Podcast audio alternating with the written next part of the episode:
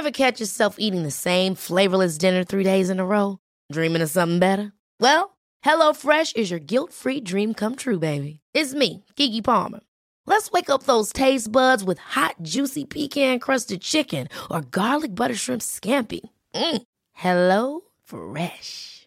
Stop dreaming of all the delicious possibilities and dig in at HelloFresh.com. Let's get this dinner party started.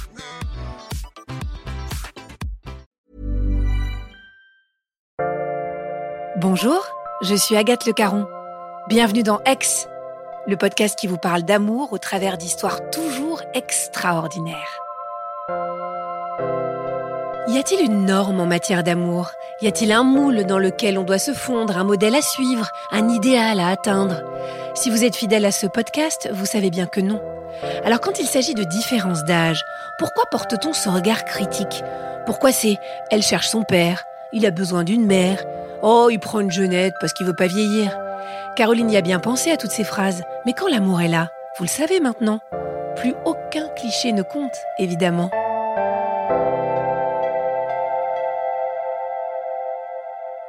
Alors on est en décembre 2000, je viens de terminer mon master de géopolitique à Paris. J'ai 23 ans et euh, je suis sur le marché du travail. Je suis en train de chercher mon premier vrai job euh, post-études. À ce moment-là, mon ambition, c'est plutôt d'aller travailler à l'étranger. Je suis très attirée par les voyages et notamment euh, par l'Angleterre, où euh, je suis aussi passionnée d'affaires européennes, donc Bruxelles est aussi une option. Mes études, c'est clairement les relations internationales, donc je vais dans ce sens-là. Au même moment, je suis depuis déjà euh, quelques années très engagée dans une organisation européenne, pro-européenne, qui s'appelle le Mouvement européen, et dans la branche jeune du Mouvement européen. Et on organise des manifestations, des conférences, euh, un peu partout en Europe. Et on décide au moment du sommet européen de décembre 2000, qui a lieu à Nice, d'organiser une grande manifestation avec des personnalités politiques par exemple Daniel Cohn-Bendit, euh, Pascal Lamy, et en faisant venir 20 000 jeunes de toute l'Europe. Je suis euh, en charge d'animer une des tables rondes et je reçois un homme qui s'appelle Alain Lamassoure et qui est ancien ministre euh, du budget, ancien ministre des Affaires européennes, ancien député, qui est à cette époque-là député européen, donc au Parlement européen. Et euh, assez rapidement, je trouve que cet homme est tout à fait charmant. Et donc, on, discute, on fait connaissance et on est assis l'un à côté de l'autre. Il a 30 ans de plus que moi. Il est plutôt bel homme. Il euh, porte beau, il fait à peu près ma taille, un tout petit peu plus grand que moi.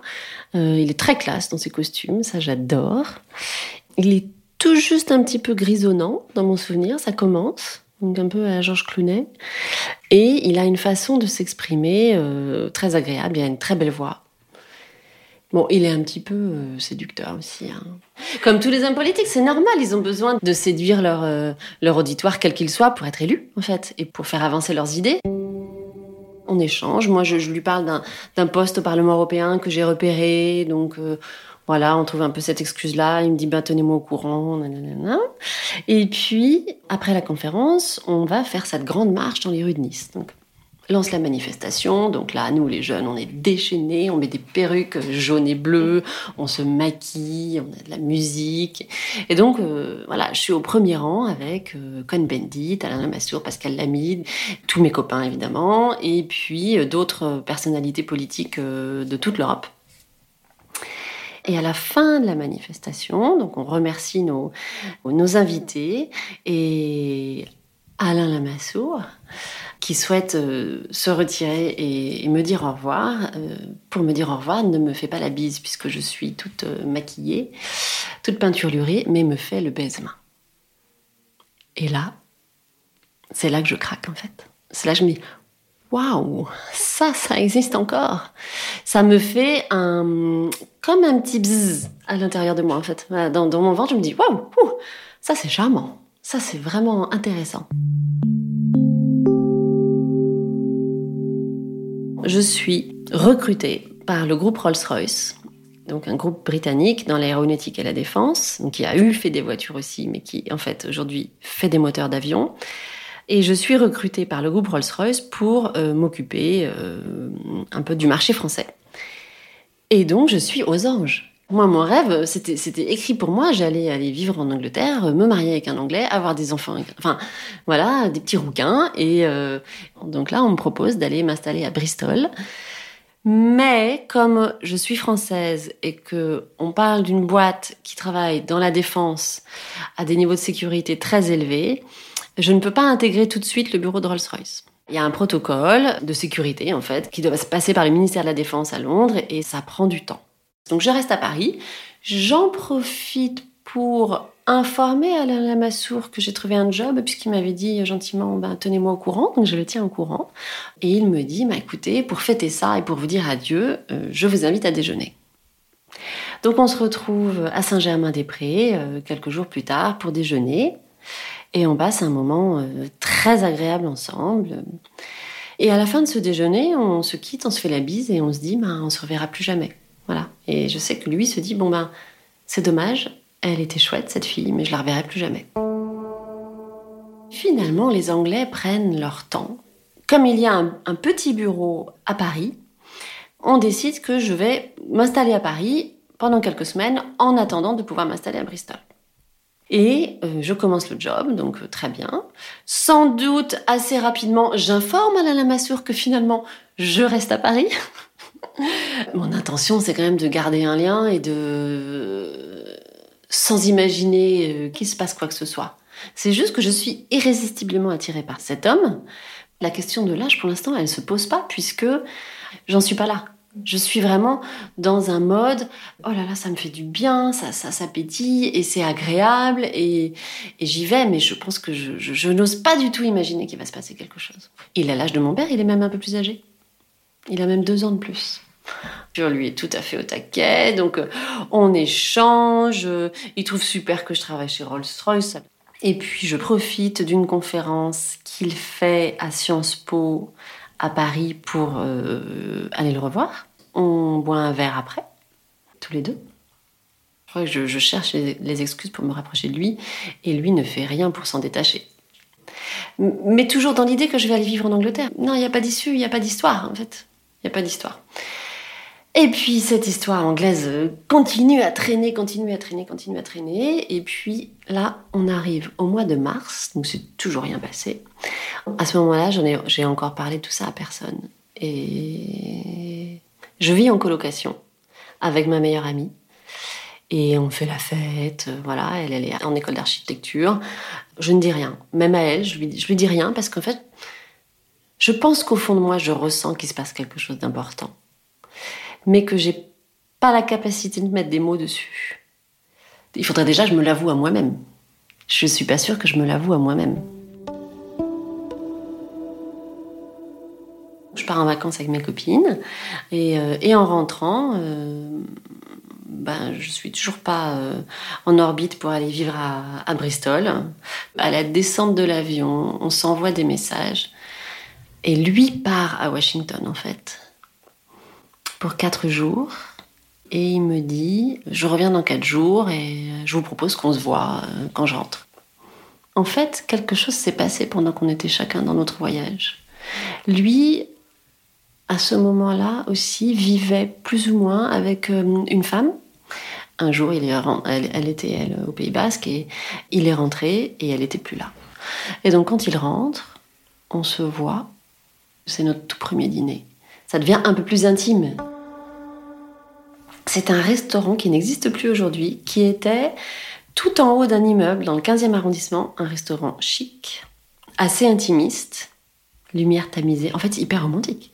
Je me fais la plus jolie possible, non mais bien sûr, c'est... J'ai 23 ans, 24 ans, euh, euh, je trouve que cet homme est charmant, je, je mets tous les atouts de mon côté. Et donc, à ce dîner, il euh, me fait des confidences. Et donc, il me dit que cette femme avec qui il vivait euh, est partie. Et il me raconte son histoire, en fait. Là, il est en mode euh, je lâche tout et je, lui ouvre mon cœur, c'est-à-dire je, je, lui dis qui je suis. Et donc, il me raconte que il a eu une première femme avec qui il est resté pendant 25 ans. Ils ont eu quatre enfants qui sont des grands enfants. Ils ont été très heureux. C'était son ami d'enfance. Ils se sont beaucoup aimés.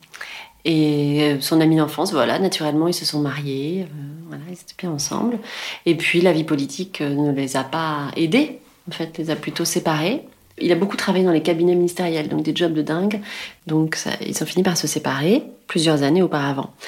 Et il a été en dépression alors qu'il était ministre pendant de longs mois. Comme beaucoup de divorces, hein, ça l'a euh, vraiment cassé. Voilà, donc à ce moment-là, heureusement qu'il a son, son job et je pense qu'il se plonge encore plus dans son métier, dans ses engagements politiques. Il a quand même euh, des liens très forts avec ses enfants et avec sa maman dont il me parle tout de suite. Et ça l'aide énormément à remonter la pente. Du coup, euh, je, crois qu'on se prend la main.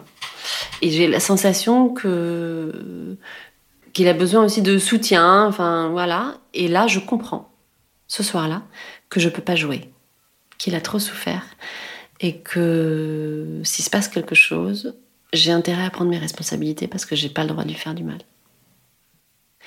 Je suis très touchée.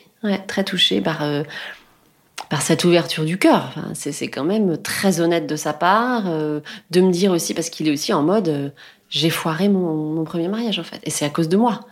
Donc il est en mode culpabilité, donc c'est quand même très honnête. Plus il fait ça, plus il me plaît. et, en même temps, il faut pas, faut pas déconner. Bon, j'ai quand même très très envie qu'il m'embrasse. Parce qu'on quitte le restaurant et comme ce restaurant est euh, en haut d'un immeuble, euh, on y accède par un ascenseur. Et je me dis, non mais avec tout ce qui m'a sorti là pendant le dîner, c'est évident, il va m'embrasser dans l'ascenseur. Bien sûr, il va m'embrasser dans l'ascenseur. Eh ben pas du tout. Il m'a pas embrassé. Et là, c'est le choc. Mais qu'est-ce qu'il attend pour m'embrasser? Je n'ai pas osé non plus euh, le faire.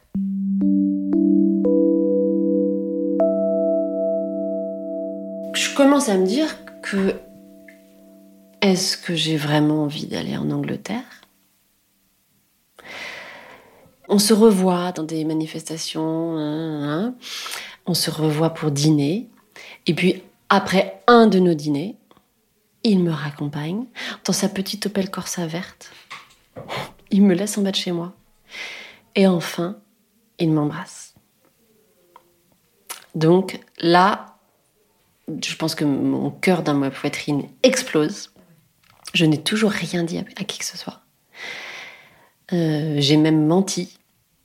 J'ai commencé à mentir à mes amis en leur disant euh, aux uns et aux autres euh, Ouais, ce soir je dîne avec machin, une copine, comme par hasard vous la connaissez pas, voilà. Et du coup, ça, ça, ça, me ressemble pas. Donc c'est aussi qu'il se passe quelque chose d'important en fait, mais que je n'arrive toujours pas vraiment à analyser. Je sais pas où je vais. Mais en fait, avec un homme de mon âge, ça se serait passé différemment, parce qu'il y aurait sans doute, on n'aurait pas attendu tout ce temps, on se serait lancé plus facilement, on aurait tenté. Euh, il y a cette différence d'âge, effectivement, dont on ne parle pas vraiment. Euh, c'est pas clair. Mais le premier baiser, c'est le début de quelque chose, et surtout, c'est le début de la responsabilisation. C'est-à-dire, c'est le début de Clairement, on a des sentiments l'un pour l'autre. Clairement, cette histoire, c'est très bizarre. On ne s'attendait pas à, ce que l'univers conspire pour nous faire nous rencontrer. et en vérité, c'est un coup de foudre.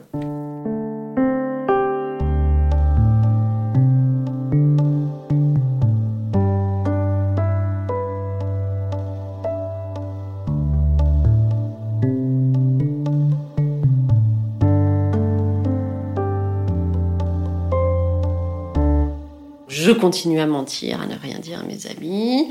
Je trouve de bonnes excuses et il m'emmène chez lui, au Pays Basque. C'est un week-end un peu hors du temps. Personne ne sait où je suis, avec qui je suis. On fait notre premier câlin et c'est euh, magnifique. Faire l'amour avec un homme qui a 30 ans de plus que soi, c'est exactement la même chose que faire l'amour avec un homme qui a son âge, parce que tout ce qui compte, c'est l'amour, en fait. Et bien sûr, je m'étais posé la question, et en fait, ça ne change rien. C'est la même chose. Parce que quand on est amoureux, ben, L'acte d'amour, euh, il se passe dans les mêmes conditions. Il n'y a pas, pas d'âge. Donc c'est très beau, c'est très perturbant, euh, c'est effrayant en fait de parce que quand tu commences à, envisager la suite, là je pense que je suis un petit peu moins dans le moment présent. Je suis en train de me dire je reprends cette responsabilité que j'ai de ne pas le faire souffrir. Si je m'engage, je peux pas jouer avec lui. Donc ça, ça me tient énormément. C'est ce qui fait qu'à un moment donné dans l'histoire, un petit peu plus tard, je vais vouloir faire machine arrière parce que j'ai peur, en fait. J'ai peur de la puissance du truc, j'ai peur de pas y arriver, j'ai peur que ce soit trop compliqué, j'ai peur que ce soit douloureux, j'ai évidemment peur de la différence d'âge et du fait que ben si on s'engage ensemble, ben on passera peut-être pas toute notre vie ensemble. Donc tout ça commence à se bousculer à l'intérieur de moi. Et puis je finis par le dire à mes amis on est en couple. Et donc, euh, il est temps que je leur dise. Donc, à l'intérieur de moi, ça fait boum, ça c'est le feu d'artifice. Donc, il y a, je le dis d'abord à mes amis très proches avec qui je vis. À la fois, ils hallucinent et en même temps, ils sont pas surpris parce qu'ils me voient euh, naviguer dans ce monde politique, tu vois, avec des personnages euh, depuis, depuis plusieurs années. Donc, un homme plus mûr, ben, ça les étonne pas, mais en fait, ils sont morts de rire aussi. Parce que c'est improbable, parce que c'est quand même très original comme histoire, euh, parce qu'ils sont contents pour moi, euh, et qu'ils ont très, très envie de le rencontrer. Donc, bien sûr, il y a un décalage, mais en fait, Alain, ce qui est formidable chez lui, c'est qu'il est, il a tous les âges. Et en fait, il est très souple d'esprit, très jeune d'esprit. Et puis, il a des enfants qui ont notre âge. Donc, il connaît aussi cette euh, génération-là. Il s'adapte énormément, Alain. Alors bien sûr, on rigole parce que de temps en temps, il a des expressions un peu vintage. Euh, donc euh, le tricot de peau, par exemple. On a le transistor. Ah, le transistor pour la radio. Et on a aussi le chemin de fer. Bien sûr, le chemin de fer. donc euh, c'est très amusant, donc on, rigole bien, voilà. Enfin, il a beaucoup d'humour, donc euh, ça passe très bien auprès de mes amis. Euh, et puis je crois surtout qu'ils ont confiance en moi, et puis ils me jugent pas. Et du coup, à partir de ce moment-là, je, je rétro-pédalage énorme de ma part je ne veux plus partir en Angleterre parce que cette histoire avec Alain, je veux la vivre et ça devient ma priorité. Donc je commence à manigancer un petit peu en interne et à dire à mon employeur, écoutez, ça fait quatre mois que je suis basée euh, euh, à Paris pour m'occuper du marché français, c'est quand même ce qu'il y a de plus cohérent. Moi, je vous propose de rester ici. Je finis par obtenir de rester à Paris, parce que de toute façon, ça s'était toujours pas débloqué côté britannique. Et donc, je reste à Paris. On peut commencer à vivre notre histoire.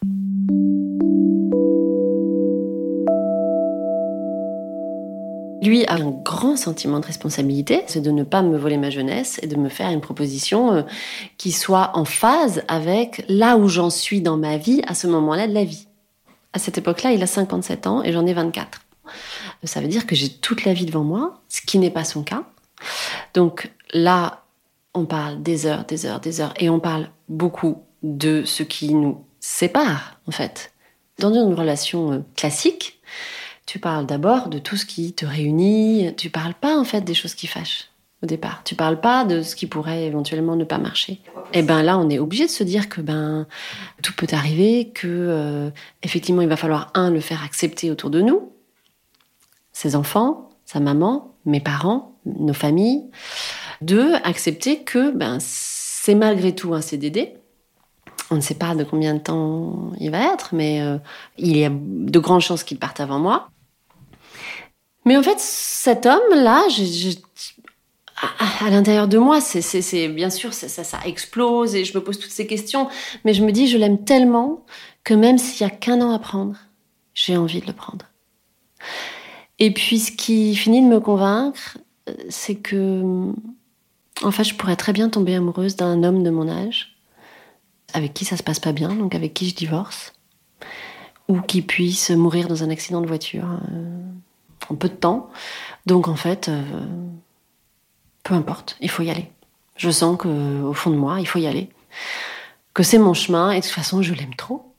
Et ce qui achève ma conviction profonde que je dois être avec lui, c'est que bien que je me suis encore jamais posé la question d'avoir des enfants, enfin, c'était pas encore dans mon plan, j'ai un ressenti dans mon bas-ventre, un éclair qui dit ah, De toute façon, ce sera le père de tes enfants. Voilà. Et donc ça, ben, ça je le prends. En fait, un espèce de message divin. Euh, je sais pas d'où ça vient, mais c'est une évidence. Donc oui, je prends un risque majeur. J'en ai conscience. Mais toute la beauté de l'histoire comble totalement la prise de risque. Voilà. Et puis ça devient euh, imparable. On est déjà trop avancé. Va arriver l'été 2001 et donc après mes amis, il me présente à sa famille. Donc il me présente à ses enfants, à sa maman, avec qui ça se passe très bien. Donc ses filles lui disent euh, Mais enfin papa, tu te rends compte Si je t'annonçais que je vais épouser euh, un homme de 30 ans de plus que moi, ça c'est euh, c'est sa plus jeune fille qui a mon âge en fait, on a le même âge toutes les deux. Et il lui dit Bah oui, je me rends compte de ce que je suis en train de t'annoncer. C'est dingue, mais on s'aime. Et donc, bah, c'est passé, super. Et je pense que ils ont fait confiance à leur papa et qui était quand même quelqu'un de responsable. Et je savais qu'il y aurait un gros morceau. Donc je reculais le moment du, gros morceau. Ça commençait un petit peu à monter quand même euh, en puissance et je savais qu'au mois de septembre, il fallait que je l'annonce à mes parents. Et que là, euh, ce serait un petit peu plus compliqué. En fait, je, conviens que début septembre, je crois, je, enfin, je veux passer le week-end à la maison, enfin, chez mes parents.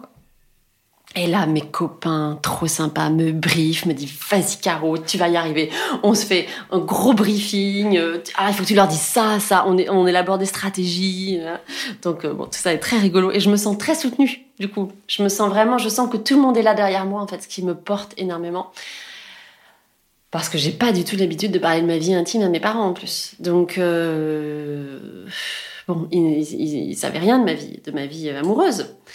Ce premier week-end-là, j'y vais toute seule. Je suis hyper fébrile, je pense tout le week-end. Et euh, j'y repense, j'étais vraiment euh, tellement nerveuse. Et, et on prend l'apéro dans le jardin. Et là, bien sûr, j'ai un truc à vous dire. La fameuse phrase J'ai quelque chose à vous dire. Euh, je suis amoureuse de quelqu'un. Ah, super, c'est qui C'est machin? Ah non, non, c'est pas machin, non, euh, c'est pas machin. C'est un petit peu plus compliqué que ça. Je vous préviens, il est beaucoup plus âgé que moi. Vous le connaissez sans le connaître, parce qu'en fait, comme il s'intéressait à la politique, il, voyait qui c'était. Et je leur dis, voilà, c'est Alain Lamassoure. Je suis avec Alain Lamassoure. Ok. Donc, euh, première réaction, euh, bah, je pense, enfin, c'est quand même un truc qui leur tombe sur la tête. C'est juste. Je sais pas ce qui se passe dans leur tête à ce moment-là. Je pense que c'est c'est trop brouillé, c'est énorme, euh, voilà. Donc je leur raconte quand même. Donc là, on part dans l'histoire, je leur raconte la genèse, nanana. Et maman me pose plein de questions, elle a besoin de savoir. Euh, euh, quand même, elle trouve que c'est romantique, je pense quelque part, hein, voilà pendant toute une soirée, donc papa notamment, euh, me pose toutes les questions qui fâchent. Donc toutes les questions qu'on s'était déjà posées avec Alain, mais euh, est-ce qu'il va te voler ta jeunesse euh, Est-ce que vous aurez des enfants tout ça. Et, Alain m'avait, s'était engagé dès le départ à, si tu veux avoir des enfants, on aura des enfants. Si tu veux te marier, on se mariera. Je veux que tu aies une vie normale en fait. Normal, c'est normal en fait. C'est-à-dire que nous, on a mis six mois à décanter tout ça. Eux, ils avaient quand même très peu de temps. Donc, je dis tout ça à mes parents, c'est pas facile. Bon, bref. Et donc je le, dis à Alain, et, il me dit, il a raison, il me dit, écoute, il faut qu'on fasse les présentations assez rapidement maintenant, en fait, il faut pas traîner. Ok, donc on convient que je reviens avec Alain 15 jours après. Entre-temps, ils ont digéré l'information. Pas très bien digéré l'information, en fait. Et on arrive, et on déjeune, et c'est très protocolaire tous les quatre autour de la table. Hein. Donc Alain raconte qui il est, euh, parle de son échec de son premier mariage. Hein. Et une fois qu'il a eu parlé, qu'il a tout mis sur la table, il a mis vraiment ses tripes sur la table. Papa arrive là-dessus et en fait euh, a besoin de protéger sa fille et donc euh, il enfonce Alain. Mais vous avez raté votre premier mariage. Qu'est-ce qui nous garantit que ça va marcher? La vie politique c'est difficile. Nanana. Qu'est-ce que vous proposez à ma fille? Bon voilà. Et en fait, du coup, ça se passe très mal.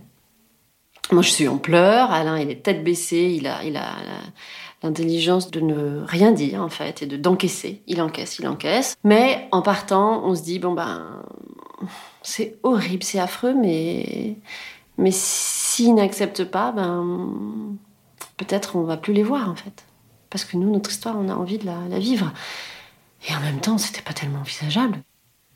Et dans les 15 jours qui ont suivi, maman m'a rappelé et elle a beaucoup aidé pour euh, mettre de l'eau dans tout ça, pour pacifier tout ça. Et ça s'est fluidifié et c'est devenu euh, génial. Enfin, ils se sont énormément appréciés. Étant de la même génération, finalement, ça a vachement aidé. Donc on s'est battu. Et, et ça, c'était pas la première épreuve finalement. Peut-être pas la plus terrible.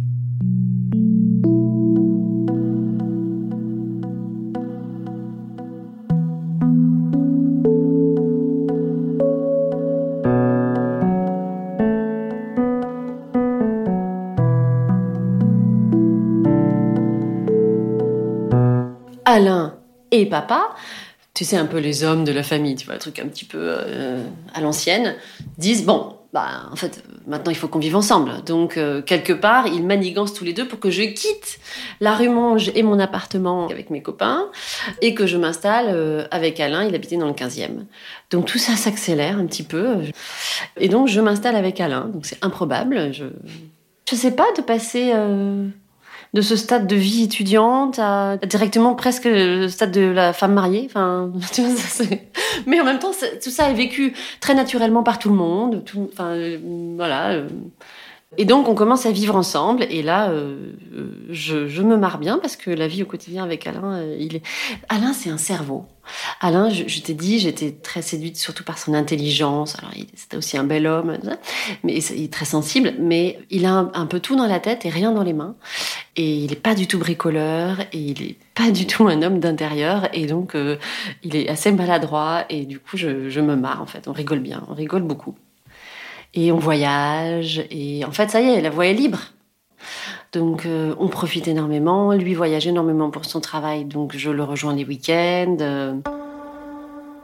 Au printemps suivant, il se dit qu'il va falloir passer à l'étape suivante.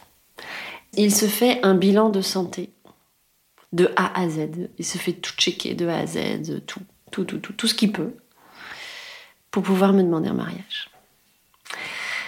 Et on est euh, pour une de ses conférences à Rome un week-end, et en fait, il me demande un mariage. On est Piazza Navone, et on dîne, et euh, je pense que j'ai jamais autant versé de larmes de ma vie, en fait. Je ne pouvais plus m'arrêter de pleurer. C'était dingue, voilà. Il me dit, ben écoute, euh, voilà, j'ai fait ce bilan de santé, je suis en pleine forme. Est-ce que tu veux m'épouser? Bah, J'ai réussi à dire oui, entre les sanglots. Et là, t'es complètement portée et euh, t'es légère, euh, t'es jeune, t'es belle, t'es amoureuse, heureuse. C'est évidemment le, la suite logique des choses et c'est un peu le conte de fées. Euh, enfin, toutes mes copines, je pense, rêvaient de cette demande de mariage qui, elle, tardait plutôt à venir. Lui, bah, en fait, c'est un homme pressé. C'est un homme pressé par le temps. Donc, et puis, il est sûr de son choix. Il a plus d'expérience que nous. Donc, il y va. Et il m'embarque, en fait. Et il a cette audace-là, et, il me pousse. C'est magnifique. On décide de se marier euh, assez rapidement. Donc on rentre euh, à Paris, on l'annonce autour de nous, et je dis bah très bien, donc ce sera pour l'année prochaine. Eh bien non, pas du tout. On fait ça cette année. Je dis mais attends, cette année on est en, en juin. Et il me dit, bah non, faut qu'on. Mais je dis, mais en fait, pour cet été, on va jamais trouver de lieu, tout va être pris, tu sais, les mariages, ça, se fait un an à l'avance et tout ça. Alain, il a peur de mourir, en fait. C'est un truc qui est profondément ancré en lui. Très peur de la mort, et du coup, euh, il, faut, il faut faire vite pour être sûr euh, de vivre ça. Et puis, je pense que derrière, il a sa petite idée sur les enfants.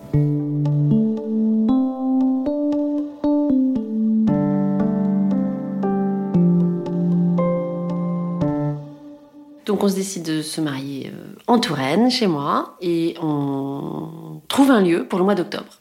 Mes parents sont aux anges, on est tous dans la joie. Alain a chanté une chanson de Brassens avec ma, belle-sœur qui joue du violon. C'était une journée absolument sublime. Et voilà, on était mariés. Donc là, on décide d'acheter un appartement ensemble. Donc on déménage. Dans l'idée aussi, peut-être, à terme, d'accueillir une petite famille. Donc, donc moi, euh, je me dis que j'arrêterai la contraception bien plus tard. Et Alain me dit, hum, quand même, je suis un petit peu pressée. Enfin, est-ce que tu es sûre tout ça? Bon, je finis par, euh, au printemps suivant, euh, bah, j'arrête la contraception. Bon, d'accord. Et là, on se dit, ça va venir euh, tout de suite, donc il faut qu'on soit prêt. Donc, donc on s'installe, on installe le petit nid, tout ça. Oh, bah, ça vient pas tout de suite, pas le premier mois, pas le deuxième, pas le troisième, pas le quatrième. Et puis au bout de six mois, rien, donc un peu surprise, hein, bon. Et donc on consulte, et alors là, démarre la vraie épreuve de notre vie, en fait qui est euh, l'épreuve de, l'infertilité et, qui va durer extrêmement longtemps. Et donc, pour euh, celles et ceux qui connaissent le parcours de PMA, enfin d'infertilité et donc de PMA, de procréation médicalement assistée, c'est un parcours très douloureux dans lequel on est très seul, qui peut durer de quelques mois à de nombreuses années pour parfois ne jamais aboutir. Et donc là, on, entre dans un long tunnel. Au bout de quelques temps, tu commences un peu de stimulation, tu commences des fives, et en fait, on voit que j'ai un problème, moi, d'infertilité, donc euh, on essaie de me stimuler. C'est monstrueux comme parcours, et en fait, je ne réponds pas aux stimulations, aux traitements. Enfin, en fait, on peut même pas arriver jusqu'à la, jusqu'à la phase FIV. C'est très violent, très violent. Quelques années passent, en fait, comme ça, 3-4 ans. Alain, il est très en soutien, il est à fond, il veut y croire autant que moi, et il est euh, très présent. À partir du moment où je me suis lancée là-dedans, je ne, je ne fais pas marche arrière. Et c'est euh, très douloureux. Donc euh, là, à ce moment-là, ma, une de mes amies avec qui je travaille, Isabelle, me dit, mais tu devrais peut-être euh, consulter quelqu'un pour en parler, pour te faire, pour te faire aider. Ça. Donc elle me donne les coordonnées de sa sophrologue, qui va devenir une des personnes très importantes dans ma vie, qui va beaucoup m'aider, puis m'inspirer. Et là, je commence donc une thérapie pendant plusieurs années.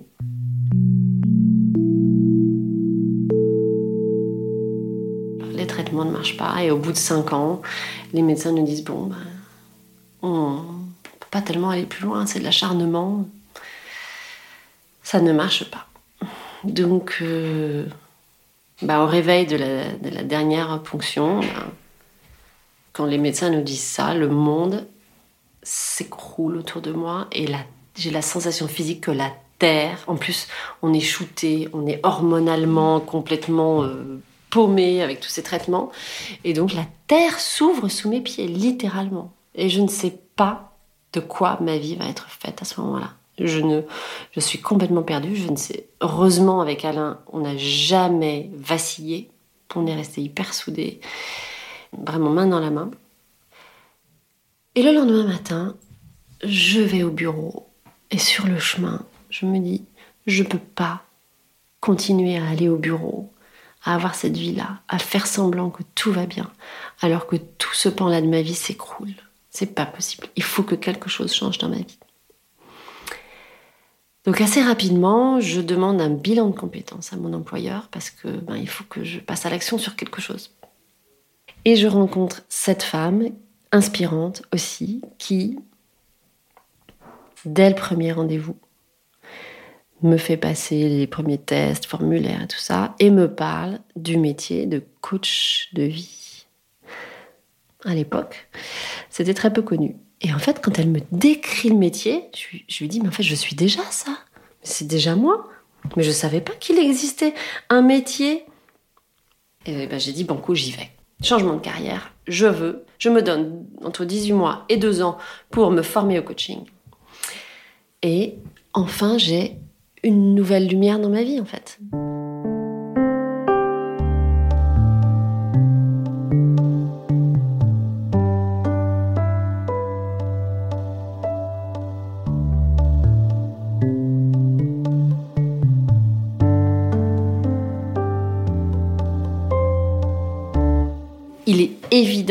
Que ce, changement de vie, au fond de moi, n'a qu'un seul but, c'est que j'arrive à avoir des enfants. C'est sûr.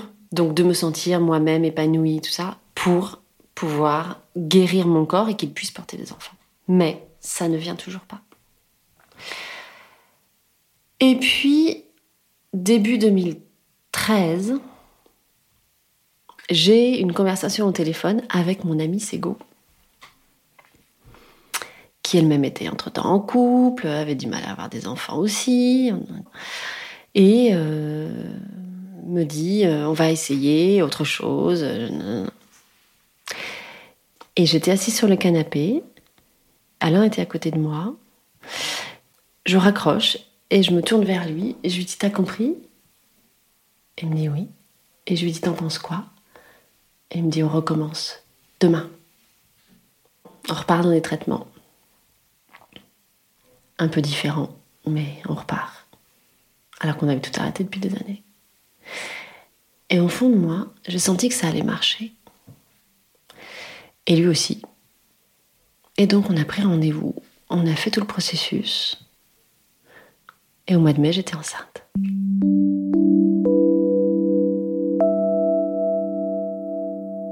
Il nous a fallu 11 ans. Lancelot est né 9 mois après. Et sa petite sœur Rose 3 ans après. Ils sont bien présents, ils ont beaucoup d'énergie, ils sont en bonne santé, ils sont merveilleux, ils ont changé notre vie. Vraiment, il y, a tellement d'amour entre nous que il devait y avoir autre chose. Il y avait un autre réceptacle de cet amour, de, de cette puissance-là. C'était pas possible. Ça pouvait pas s'arrêter là, en fait. C'était pas possible. Et c'était évident qu'on devait être une famille. J'avais eu cette sensation qu'il devait être le père de mes enfants. Donc Alain, il a six enfants. Ensemble, on en a deux. Et c'est magique. Aujourd'hui, euh, ils ont 7 ans et 3 ans et demi. Et ben tout est à sa place, tout est réconcilié. Euh, on est toujours euh, très heureux. Alors bien sûr, la vie de famille, ça, ça, change la donne, ça change l'équilibre. Alors donc Alain, il a 77 ans. Alors bien sûr, c'est les copains de Lancelot à l'école disaient mais c'est ton papy, tout ça. Donc non, à chaque rentrée, il faut expliquer que c'est le papa. Donc je pense pour Alain, c'est pas facile, mais en même temps, c'est vrai, il est plus âgé que les autres, mais ça reste un papa comme les autres. C'est un papa très, très papa, très attentionné. Euh, Alain, euh, je pense, est terrifié par l'idée de mourir, donc euh, ben, il fait ce qu'il fait peut, mais surtout il fait ce qu'il peut pour rester très très en forme. Il fait beaucoup de sport, il entretient beaucoup ses capacités intellectuelles, il fait très attention à son alimentation, à son hygiène de vie, donc il est vraiment parti pour, j'espère, durer le plus longtemps possible. En tout cas, c'est son souhait, et puis il a une responsabilité vis-à-vis -vis de ses enfants aussi, donc. Il veut être là le plus longtemps possible. Moi, je travaille sur mes croyances spirituelles aussi. Enfin, moi, j'ai besoin de savoir qu'on va continuer à être en lien si moi je reste ici euh, et si lui part avant. Savoir qu'on peut continuer à être en lien et qu'effectivement on se retrouvera après, qu'on peut peut-être se retrouver dans une autre vie. Enfin, moi, j'explore tout ça parce que j'ai besoin de savoir en fait. Notre couple, il n'a pas d'âge et il a tous les âges. Donc c'est assez étonnant. On va se sentir bien avec euh, des gens de, de, de mon âge, de son âge, entre les deux. Voilà il est moderne en fait, Alain, parce qu'il est souple, parce qu'il s'adapte, parce qu'il s'intéresse énormément aussi à, l'avenir. Euh, il est toujours bourré de projets. Euh, quand on est avec nos copains de, mon âge, il dit oui, tu vois, c'est un couple de notre âge. Moi, je lui ai apporté, euh, je pense, beaucoup de joie de vivre, bien sûr la jeunesse, bien sûr, inconsciemment sans doute, le fait de mettre à distance la mort. Je pense que ça, le fait d'avoir des projets, c'est quand même pas commun d'avoir des enfants à 60 ans. Moi, je trouve que ce qui est magnifique dans notre histoire, c'est l'espoir que, bah ouais, à 57 ans, tu refais ta vie, c'est complètement dingue. T'as à nouveau des enfants, euh, tu peux aimer euh, comme au premier jour, euh, aussi fortement que ta première histoire d'amour peut-être.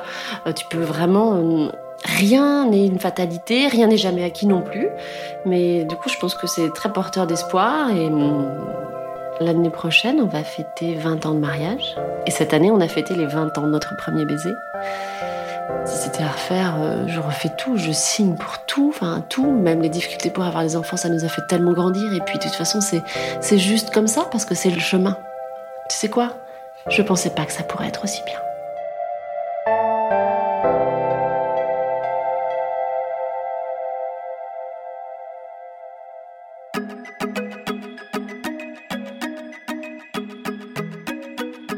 Merci à Clémentine Delagrange qui a réalisé cet épisode et à Alexandre Ferreira qui l'a monté et mis en musique.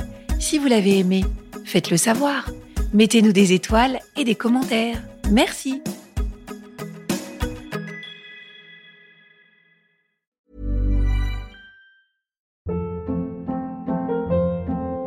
Hold up. What was that? Boring. No flavor. That was as bad as those leftovers you ate all week. Kiki Palmer here, and it's time to say hello to something fresh and guilt-free. Hello Fresh. Jazz up dinner with pecan-crusted chicken or garlic butter shrimp scampi. Now that's music to my mouth. Hello Fresh. Let's get this dinner party started. Discover all the delicious possibilities at hellofresh.com.